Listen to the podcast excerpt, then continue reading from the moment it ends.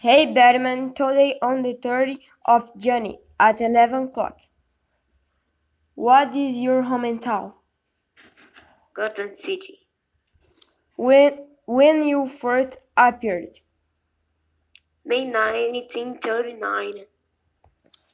Why did you become Batman?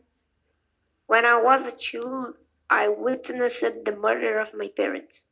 And because of that, I swore to avenge them by killing all criminals. Who is your best friend? Alfred, my butler. Who is your first enemy? Uh, Joker, I think.